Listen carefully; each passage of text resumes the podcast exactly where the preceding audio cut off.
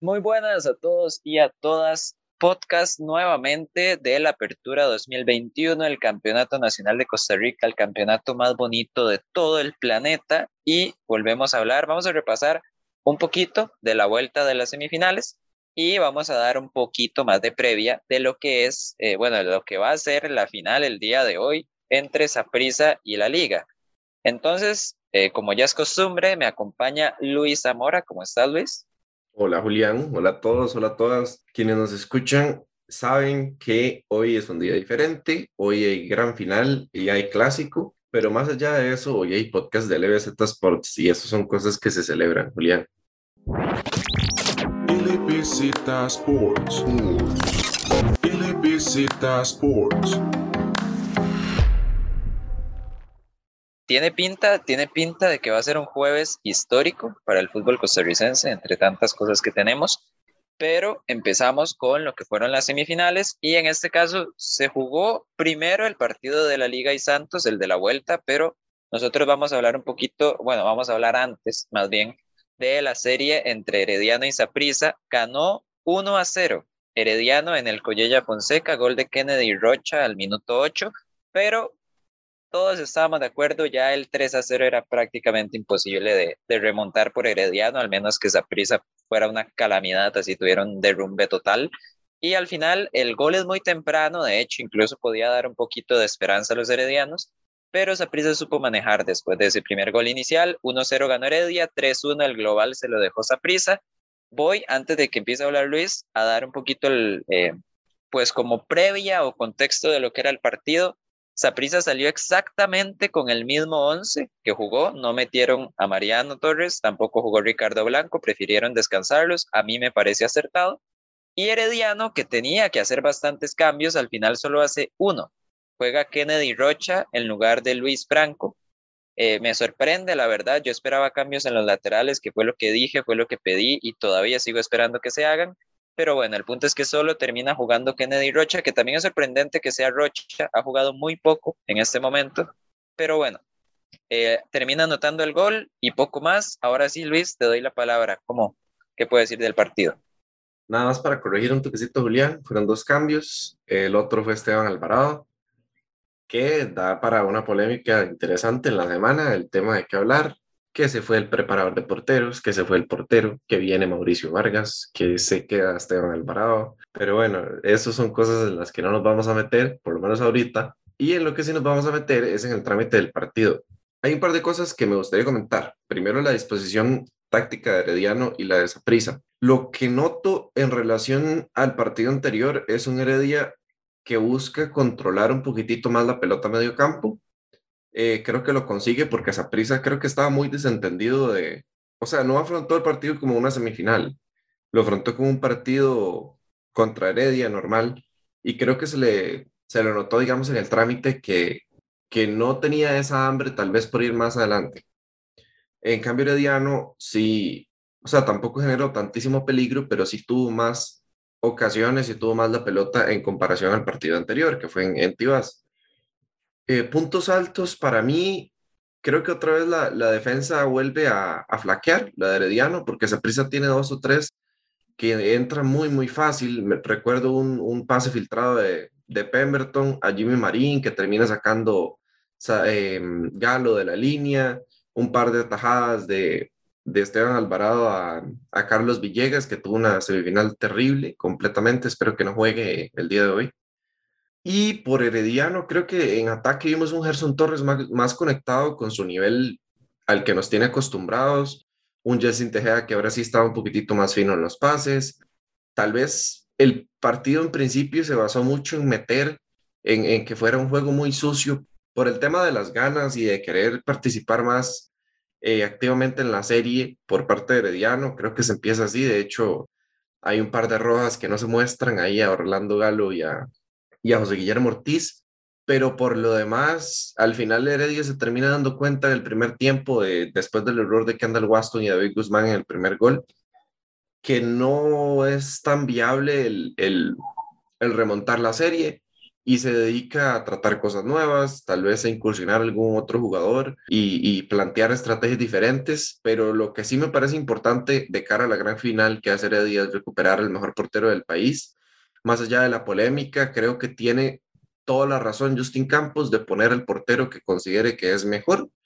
Y creo que tiene cero razón, tanto Brian Segura como el preparador de porteros de Heredia molestarse, porque al fin y al cabo si usted forma parte de un equipo de fútbol, sabe que la justicia no existe y sabe que existen roles y que existen jerarquías. Y al final Esteban Alvarado creo que lo termina demostrando en el campo. Fue para mí el mejor jugador del partido.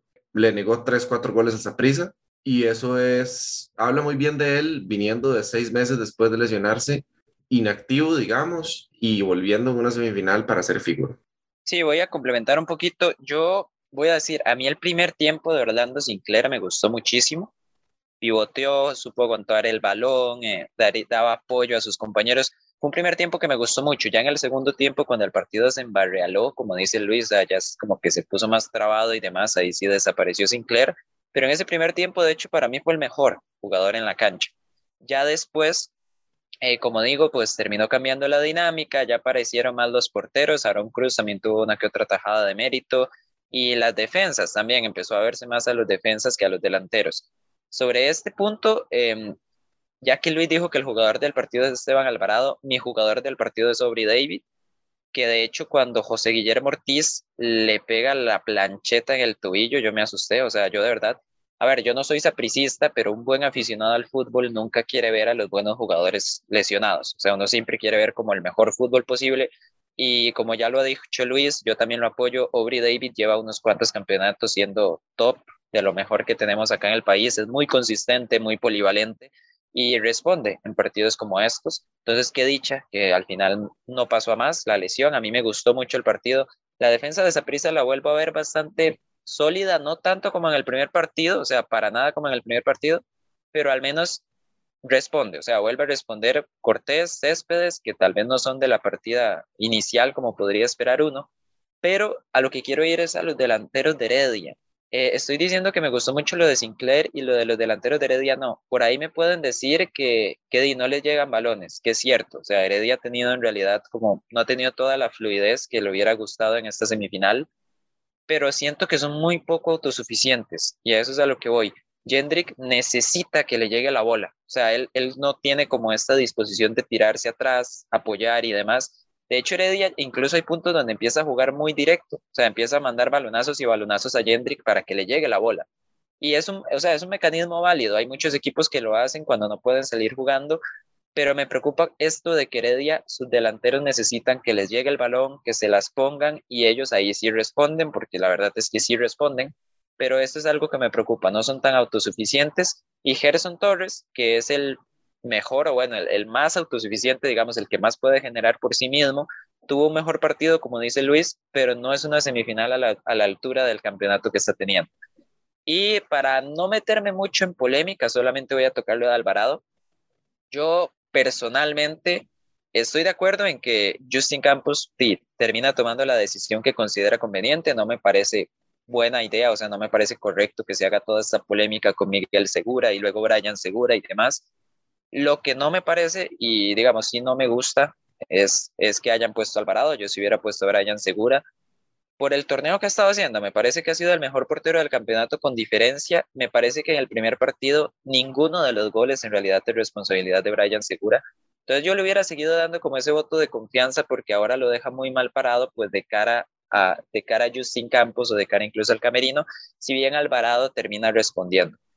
Para mí tal vez sobreexageran un poco, yo lo hablé con Luis, porque de las mejores atajadas de Alvarado me parece a mí que incluso se las busca. Por ejemplo, hubo unos cuantos rebotes de Alvarado que van al centro, que ya después lo obligan a él a hacer una muy buena atajada en el rebote, pero no sé, siento, y también lo comento, siento que si no hubiera sido Carlos Villegas, al rato estuviéramos hablando de otro resultado.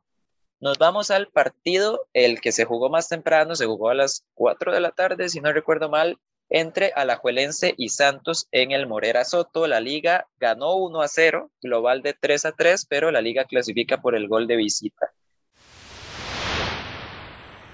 Ese gol de Johan Venegas, que tanto le estaban tirando mierda así lo digo, le están tirando mierda hasta el punto que él termina diciendo tomen hijo de putas cuando marca ese gol. Pues bueno, ese gol es el que los termina clasificando.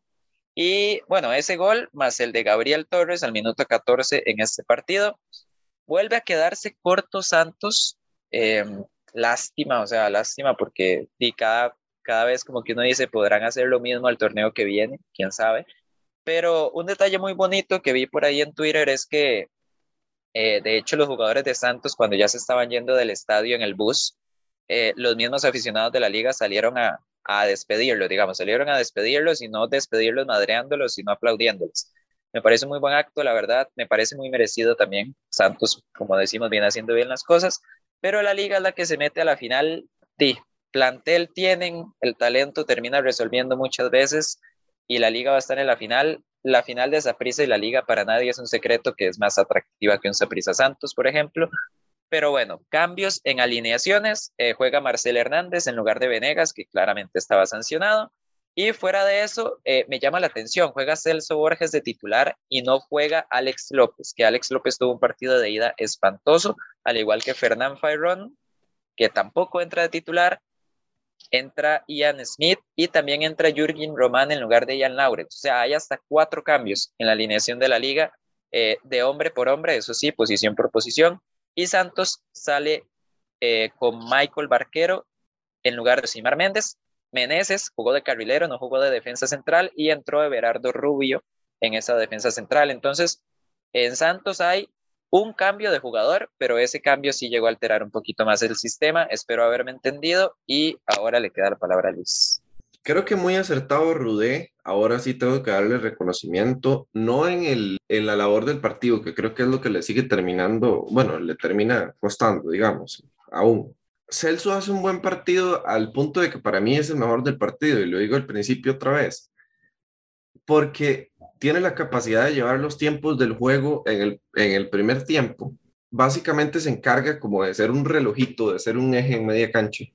Básicamente la función que cumplía Guzmán en el partido anterior de esa prisa, pero un poquito más adelantada, porque lo que hace Celso en este partido es conectar a Aarón y a um, Alonso Martínez para que tengan el espacio que estábamos hablando en el partido anterior no tuvieron.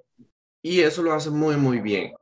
Entonces, por ahí un, punto alto fue Celso Borges. Por parte de los laterales, creo que básicamente lo mismo, pero cumpliendo.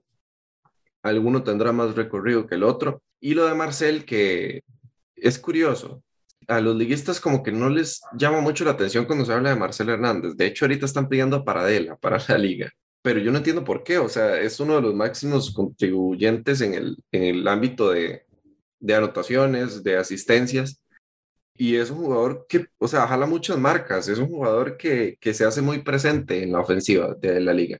Y eh, creo que eso le termina generando espacios al panameño para, para el primer gol. De hecho, es una muy buena carrera de Alonso Martínez que termina en un cabezazo que, bueno, al final termina decidiendo la serie. Por parte del otro bando de Santos, creo que aquí queda demostrado por qué Osvaldo Rodríguez no pegó en la selección y no se destaca en partidos importantes. Y es que justamente le cuesta cuando tiene poco espacio y cuando tiene poca, eh, o sea, cuando tiene poca libertad de creación. Son dos partidos muy malos para mí. Creo que fue el, jugador de los importantes más malo de la serie porque no se hizo presente, no le ayudó ni a Paradela ni a East, eh, ni estuvo conectado, digamos, en, su función. Y qué mal centrador es. Yo no sabía, yo tenía la perspectiva de que, de que como era el encargado de táctica fija y demás, era muy buen centrador, pero no, tuvo seis, siete centros en la serie y los, o sea, todos los, los tiró muy mal. Y creo que por ahí pasa el, el problema de Santos en su visita a la Juelense, porque de hecho vemos que Santos llega varias veces pero tal vez hace falta como un jugador de segunda línea que vaya a apoyar a la delantera. Y creo que se pierde, tal vez por la buena labor de, la parte de contención de, de Alajuelense, puede que sí, pero yo lo adjudico más a un mal momento, a un mal posicionamiento, digamos, de, de su media cancha, porque sí noté muchas veces a Paradela y a East muy, muy solos, teniendo que, que remar contra corriente. Y creo que ese es el principal problema que tiene Santos ahorita y por eso también es que le cuesta dar el paso más allá. Tiene jugadores muy buenos en fase regular, porque en fase regular no se le exige tanto y por ahí termina sacando ventaja, pero ya en fases finales se ve un poquitito diezmado, porque tal vez esos jugadores que rendían en fase regular no lo hacen de igual manera en una fase final. Sí, de hecho, otro de los puntos que ya lo comenté, lo comenté en el partido pasado, que es cuando le meten el segundo gol a Santos. Lo vuelvo a comentar ahorita y también les pasó en liga con CACAF contra el Forge cuando quedaron eliminados. Este equipo de Santos sabe defenderse, porque la verdad es que no es que defienda mal, pero no me gusta esta disposición que tiene en, en partidos a ida y vuelta de echarse, de dar un pasito atrás.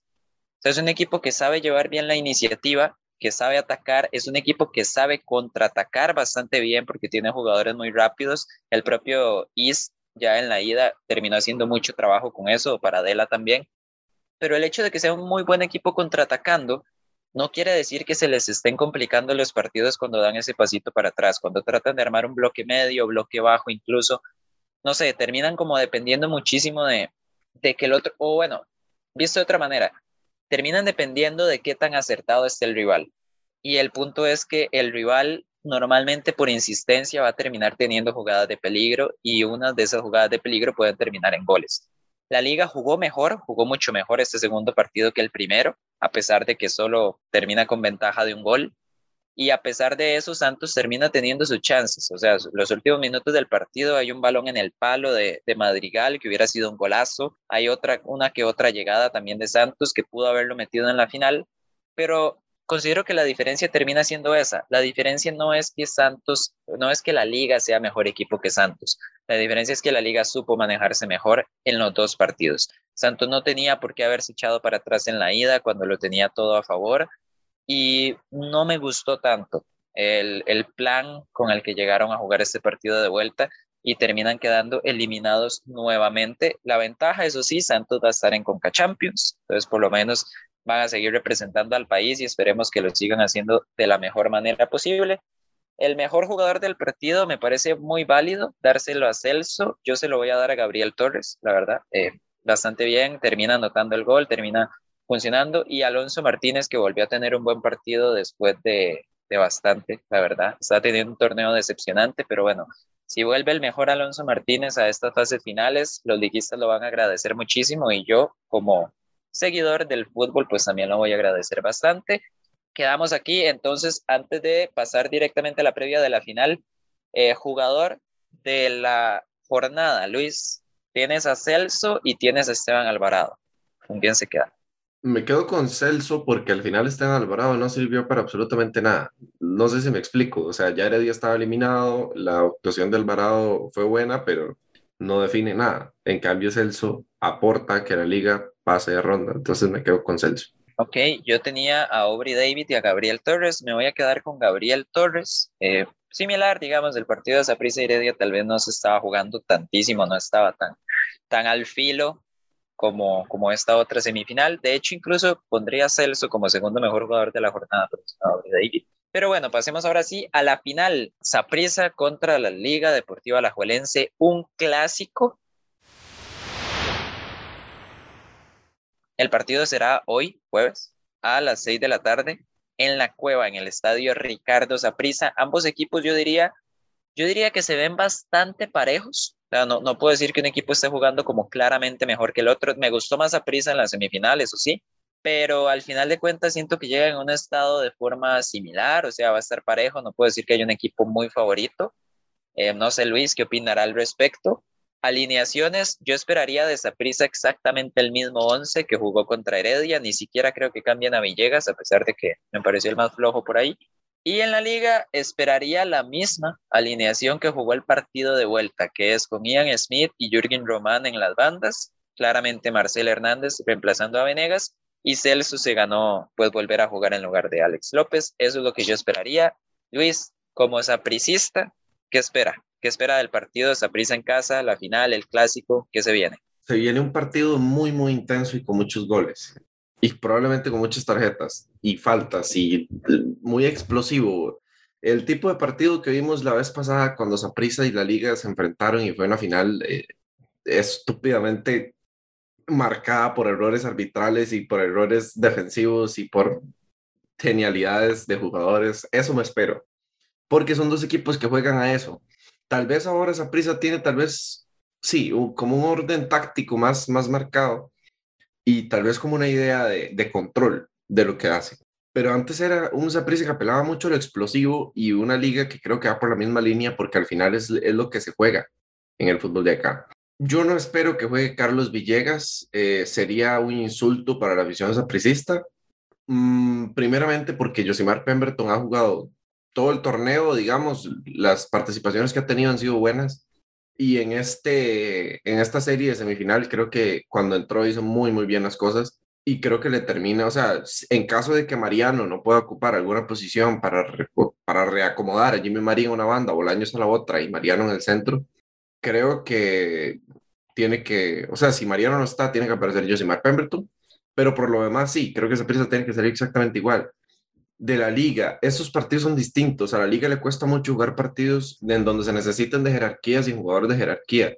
Y por ahí Celso Borges va a aparecer, no sé si Alex López o Brian Ruiz, pero alguno de los dos tiene que aparecer, porque me, me costaría mucho ver a una liga, incluso tal vez no sé si vaya a jugar con dos delanteros, pero me costaría mucho ver una liga que le entregue la generación de juegos a prisa en su totalidad y que no tenga un eje en media cancha. Que bueno, la vez pasada fue Celso Borges, pero que no nos tiene acostumbrados a hacer eso.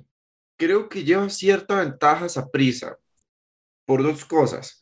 Primero, porque en el apartado mental, Saprissa es mucho más sólido que Alajuelense, porque eh, apenas entramos a una fase final, yo percibo de los liguistas que hay ya una como una preparación para ser decepcionados, lo cual me da mucha lástima, no en plan de, de, que me dan lástima, sino que me da mucha pena porque la liga tiene muy buen equipo y tiene una muy buena construcción en general, digamos, de, de su proyecto.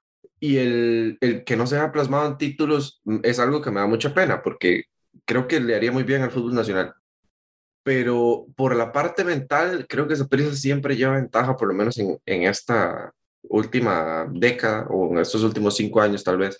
Y en el apartado de consolidación de, de algo, de, de, visualizar algo en el terreno de juego, creo que Iñaki Alonso, que para los que no se han subido la Iñaki Neta la conduzco yo, creo que Iñaki Alonso ha encontrado tal vez dar en el punto que esa prisa necesita, que es un orden de construcción, acomodar un poquito la defensa y simplemente dejar al equipo atacar, que es lo que sabe hacer. Eh, y por parte de la liga, eh, creo que hay una idea bastante clara de lo que se quiere, eh, buscar por las bandas, la generación rápida, el concretar con alguno de los dos delanteros, que sirva uno más como poste y el otro como llegada, pero hay, o sea, este cambio de alineación, esta rotación o sea, tan vigente, digamos, por ejemplo, Julián comenta que hay cuatro cambios en la semifinal.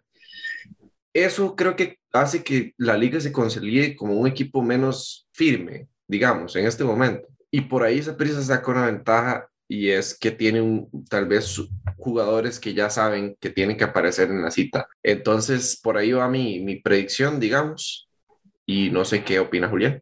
Yo voy aquí, voy para no redundar mucho, voy, muy rápido. Primero que todos los antecedentes, que es algo que me gusta revisar. En la jornada 8 le ganó Saprissa en la cueva a la Liga 4 a 2, de hecho. Eh, los morados, espero recordar, bueno, supongo que las dos aficiones había empezado ganando la liga con un doblete de Alonso Martínez y después le remontó Saprissa y le metió cuatro goles. Eso en tiempo de Mauricio Wright y, y Luis Marín. Con Mariano Torres vuelto Clover. Con Mariano Torres vuelto loco, vuelto aceite, como dice Luis. Y después en la jornada 19 jugaron en el Morera Soto ya con Albert Rudé en la liga, de hecho eran los primeros partidos que estaba, y fue un clásico mucho más aburrido, un 0 a 0, de hecho, y bastante eh, sin sabor en realidad. Entonces, son los dos antecedentes, no sé yo qué tan influyente, no creo, Saprissa ya tiene otro técnico, el partido del 4-2 fue ya hace mucho con, con los equipos en dinámicas diferente. Bueno, la dinámica tal vez no tanto, pero, pero sí estaban en otra situación, otros entrenadores y demás. Y el partido del 0 a 0, por ser reciente la llegada de Albert Drude y Mauricio Wright, pues ya también está como en las últimas, entonces lo siento como, como un partido más, digamos, fue como un clásico de transición y, nada muy rescatable. Así que estos partidos sí se puede esperar algo diferente. Yo lo que espero, a diferencia de Luis, eh, ok, no, más bien, sí puedo ver bastantes goles, como la semifinal del campeonato pasado, Esperemos, por favor, ahí rezarle a quien crean que el árbitro no influya como lo hizo hace seis meses. Eh, eso sí, sí me parece que va a ser un partido muy trabado, un partido de muchas faltas y un partido que se puede prestar, ya va a depender de, de lo que quiera el árbitro, pero es un partido que se puede prestar bien, bien para muchas tarjetas. Entonces, espero que no suceda. No me gusta esto del fútbol nacional, de volar patadas, priorizar a veces como ir al jugador y no al balón. Después que estén los jugadores tirados en el piso perdiendo tiempo. Todas estas cosas no me gustan, pero lastimosamente creo que sí es un partido que se va a prestar mucho para eso. Y eh, me parece que sí, Saprissa lleva en este momento la ventaja anímica eh, la liga como que ya tiene este cierto fatalismo, pero ahí es donde entra la figura de Celso Borges. Si juega como jugó el partido anterior contra Santos, eh, va a ser importantísimo, no solo por el nivel, sino ahora sí por la experiencia y el liderazgo que puede meter. Interesante lo que, lo que dice Luis de que la liga juegue solo con un delantero, ¿por qué no, la verdad? Y, meter a un jugador más tipo enganche, más 10, como Brian Ruiz, o, o meter a Aaron Suárez y alguien más en banda. Cuestiones de estas son bastante interesantes. A Prisa sí espero lo mismo. Y un punto que Luis no tocó, que a mí me llama mucho la atención, eh, Saprisa desde que llegó Iñaki Alonso, como que muy poco tiempo, eh, ha aprendido a contraatacar muy bien. O sea, es un equipo que está contraatacando bastante, bastante bien.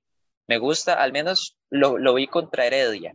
Ahora, la defensa de Heredia está como está, ¿verdad? Pero a lo que voy es que no, no veo por qué no podrían replicarlo contra la defensa de la liga. Los laterales han venido rotando, o sea, no hay laterales bien establecidos y Giancarlo González, yo creo que todos estamos de acuerdo en que ha sido un problema grande este campeonato. Y de hecho, Arreola tampoco es que sea el jugador más rápido del mundo. Entonces, no sé, veo que esa prisa por ahí en velocidad, en contraataque, en pocos pases y puede volver a generar peligro como lo hizo contra Heredia. Es un punto importante. Ese es mi punto de vista en el partido también. Luis, las predicciones, marcador como tal, aquí que nos gusta arriesgarnos, voy a tirar yo de una vez. Para mí gana prisa 2 a 0 partido bien trabado, o sea, un 2 a 0 peleado, pero un 2 a 0 al final de cuentas. Me cuesta ver una liga quedándose en cero. Voy con un 3 a 1, Julián. Ganas a prisa. 3 a 1, bueno, ahí están las predicciones. Entonces, 3 a 1 ganas a prisa para Luis, 2 a 0 ganas a prisa para mí. Lo lamentamos con los liguistas. Si gana la liga, tienen totalmente el permiso de respondernos en los comentarios y decir que somos unos idiotas. Pero bueno, en todo caso, muchísimas gracias por seguir el podcast partido hoy mismo en la noche. Vamos a estar grabando claramente después del partido una previa de la vuelta, análisis también de lo que vaya a pasar hoy. Eh, recuerden que subimos podcast de NBA y fútbol americano también los miércoles y los viernes. Eh, bueno, depende, a veces cambiamos ahí el calendario, pero lo hacemos saber por nuestras redes sociales, LBZ Sports, Twitter, Instagram y Facebook. Muchísimas gracias a Luis, muchísimas gracias a ustedes por escucharnos y nos vemos hasta la próxima. Hasta la próxima. LBZ Sports. LBZ Sports.